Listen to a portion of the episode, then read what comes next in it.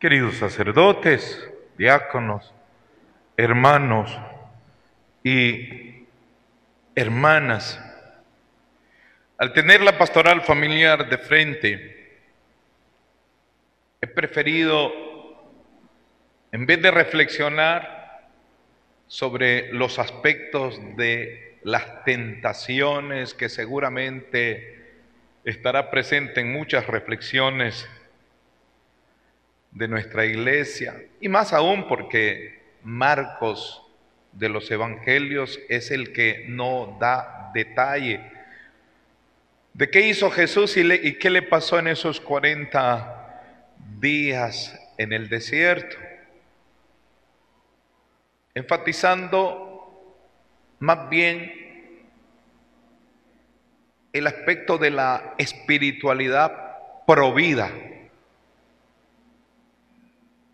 esa lectura del Génesis ya da muestra una vez más de que nuestro Dios está en favor de la vida, jamás en favor de la muerte.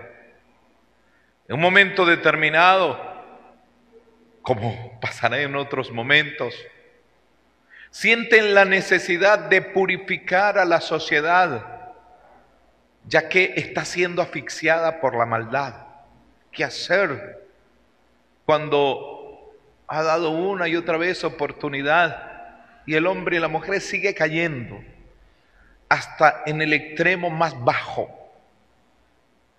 Una sociedad anárquica, la que los ojos de Dios contemplan y decide pues mandar un diluvio dando la oportunidad a un hombre bueno y su familia, Noé, para que rescate la creación teniendo en la barca ejemplares con los que se pueda empezar nuevamente. Terminado aquello, Dios parece que no quedó muy contento, muy satisfecho. Y por eso hace una alianza provida con Noé. Y qué hermoso cómo termina esa primera lectura diciendo que Nunca más las aguas van a aniquilar la vida. Así termina el texto. Nunca más por esta alianza que tendrá como símbolo el arco iris, las aguas aniquilarán, eliminarán la vida. Dios provida. ¿Cómo no? Si ya había proyectado lo más hermoso de Él, compartiendo su existencia, su vida con nosotros y de manera particular con el ser humano, creándolo a imagen y semejanza. Le jugó sucio el maligno, perturbando la pureza de la vida, introduciendo la muerte. Y Dios aquí otra vez diciendo, nunca más las aguas aniquilarán la vida. Y Pedro en esa carta precisamente es lo que le está diciendo a sus oyentes lectores, que si aquellas aguas sirvieron para quitar la vida, ahora las aguas del bautismo que surgen con la resurrección del Señor sirven para dar vida y vida nueva. Se los hacía ver hace rato ahí en catedral a los que trajeron niños para bautizar. Hoy esa agua que el Padre deja caer en la cabecita del niño diciendo yo te bautizo en el nombre del Padre, del Hijo y del Espíritu, hacen surgir una nueva vida, la vida cristiana una nueva realidad, la de la familia cristiana. Las aguas se convierten en lo que siempre deben ser, vida. Y fíjense un detalle en el Evangelio de hoy. A Jesús le llega la noticia, no lo dice explícitamente, pero sí en otro Evangelio, que Herodes ha tomado preso a su primo Juan y Jesús sabe lo que le espera. Después nosotros lo sabremos. cuando aquella bailarina hermosa encanta y convence, asesorada maquiavélicamente por su madre, a que le entreguen en una charola, en una bandeja, la cabeza de Juan el Bautista. La noticia que le llega a Jesús, pues, es, se estableció la muerte. Cualquiera, oyendo semejante noticia que procede de la autoridad maquiavélica malvada, Tal vez hubiera tomado la decisión de quedarse como ermitaño en el desierto, huyendo de esa realidad malvada, alejándose del ser humano para no contaminarse, esconderse, pero no es así, mis queridos hermanos. Si aparece la muerte por un lado en aquella noticia, Jesús lo que hace es emprender el camino a Galilea para recorrer todos los pueblos y anunciar la buena nueva y todo lo que con ella hace Jesús, resucitar incluso muertos. Ante la muerte, Él promueve la vida. Es el Dios provida. Por eso la persona, la familia, no puede dejar de ser provida. Estamos en favor de la vida. Jesús, en su momento, terminada su tarea en aquella región de Galilea, suficiente para que queden testimonios escritos y después la humanidad entera a través de esa palabra divina, sobrenatural, palabra de Dios, conozca los hechos y las palabras de Jesús y se enrute en una verdadera vida cristiana que termine en la salvación, les dice, vamos a Jerusalén. En eso el Evangelio de Lucas es muy detallista, porque mientras Marcos y Mateo llevan a Jesús rápidamente a Jerusalén, en la única vez que aparece yendo a Jerusalén, según los sinópticos, después del momento que aparece en la infancia, no así en Juan, que aparece varias veces yendo a Jerusalén, Lucas da detalle. Seis capítulos, siete capítulos. Ocupa el evangelista para ir narrando cada momento de ese camino de Jesús, consciente a Jerusalén y advirtiendo lo que va a pasar allá. Conviene que el Hijo del Hombre sufra mucho, sea entregado en manos de los sacerdotes, muera, advirtiendo lo que espera, lo que le espera en Jerusalén. Vamos a Jerusalén. Es la frase que ocupó el Papa Francisco para introducir su mensaje cuaresmal en este 2021. Una invitación a todos para ir a Jerusalén. Vamos a Jerusalén. Aquellos apóstoles no se rajaron en un primer momento. Sabían que el ambiente en Jerusalén era tenso que ya las autoridades habían determinado matarlo. Pero él va. Queridos hermanos, paradójicamente en búsqueda de la muerte, porque sólo de esa manera la muerte quedará muerta. Sólo así tendremos vida. Y los involucra esa invitación, queridos hermanos, es la que nos hace hoy el Señor. Vamos a Jerusalén, vamos en búsqueda de la vida a través de la muerte.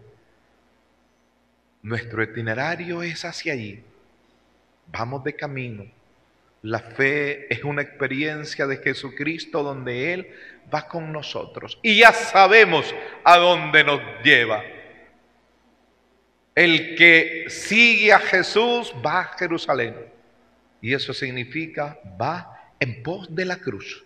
Nunca la iglesia ha escondido que la experiencia cristiana es el cargar su cruz. Y nos lo está recomendando, eh, recordando una y otra vez en los viacrucis que ya empezamos a hacer.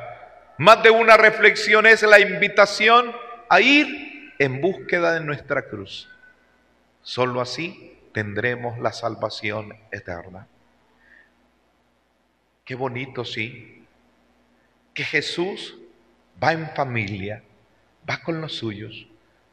Al lado, en primer lugar, van los apóstoles, los discípulos que no serán una cantidad inmensa después, como si fueron el día que les dio de comer a miles, como el día en que pues lo vieron predicar montado en aquella montaña. Ya el grupo se reducirá, pero ven familia, ven familia, queridos hermanos. Ahí van las familias con Jesús a Jerusalén. Y en ese camino es necesario animarse. Y esa es la tarea de ustedes, mis queridos hermanos. Animarse los unos a los otros, ayudarse los unos a los otros en ese camino a Jerusalén, a la vida eterna que ella significa. Qué bonito cuando el camino se hace así ya la experiencia humana nos dice que cuando hacemos un sendero largo, cuando vamos solo, es tedioso, cansado y aburrido. Pero cuando vamos en grupo, se hace más fácil, alegre y corto. Ustedes, las familias, pues, son los que uno y otro se ayudan a ir en pos de la cruz de nuestro Señor Jesucristo y recordándose continuamente que el primero que va allí es Jesús. Y solo recuerdan al niño que ya entró a la vida cristiana a hacer camino. Y se lo presentan el día en que lo llevan a que por primera vez se confiese.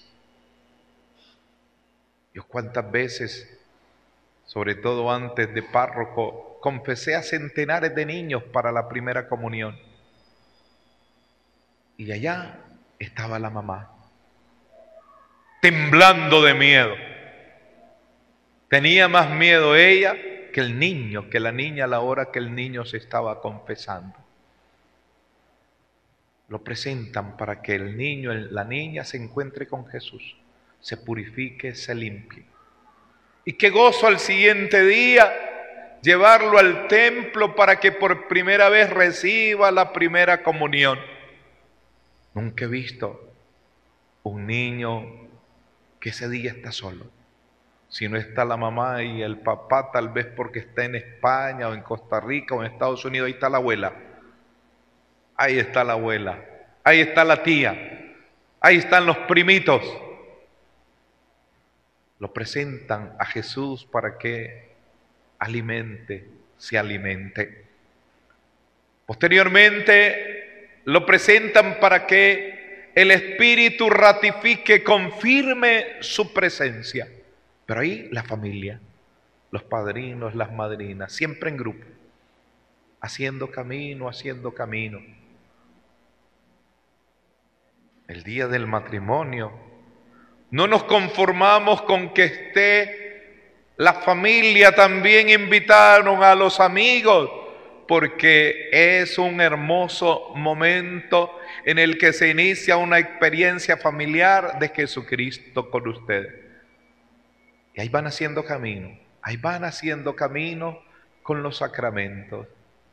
Y la iglesia nos ofrece estructuras como el de la pastoral familiar Hoy las parroquias en ustedes están representadas. Esa estructura ayuda. Eso que llamamos pastoral familiar ayuda hacer camino con Jesucristo. Ahí va la iglesia al lado nuestro con nosotros y nosotros en ella. Gran papel, gran tarea es pues el animarse los unos a los otros en ese camino que a veces se hace tedioso, difícil, amargo, sobre todo cuando el maligno entierra su punzoña y mete la infidelidad y mete la desconfianza y mete la duda y mete la mentira y mete el pecado para desmoronar esa estructura tan linda, tan bella, tan hermosa como es de la familia. Tedioso en momentos, sin duda, cuando parece que la experiencia fracasó. Después de 10 años de matrimonio, parece que fracasó. Tedioso ese camino. Cuando se mete por en medio el mal y mete zancadilla y termina con los años de experiencia gozosa para entrar en una experiencia dolorosa. Pero se sigue haciendo camino a Jerusalén. La tarea de ustedes, mis queridos hermanos, se los recuerdo en este jubileo, es pues hacia adentro de ustedes mismas, las familias, pero también hacia afuera. Dios les ha dado mucho para que den bastante. Ese trabajo al interno de cada familia no puede descuidarse.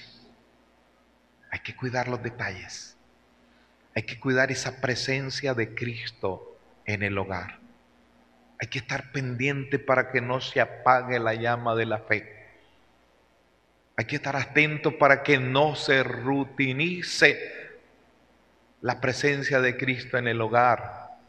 Hay que cuidar que no se quede en expresiones externas que pueden ser incluso superficiales tiene que ser un cuidado para que la experiencia con Cristo sea profunda y fuerte. Y hacia afuera, no se ensimismicen, no se conviertan en familias insensibles que como están bien, ¿qué? Importan los demás. No, hay que tirar la mirada porque sí hay otras familias que están mal. Están mal afectivamente, están mal en sus relaciones, están mal en su economía, están mal de salud, están mal en su relación con Dios.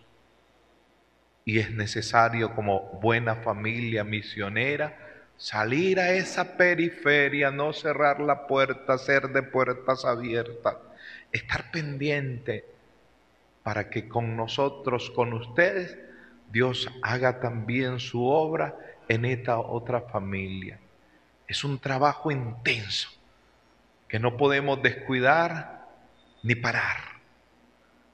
Es el evangelizar como Jesús a tiempo y destiempo en contra del proyecto de muerte establecido por el maligno.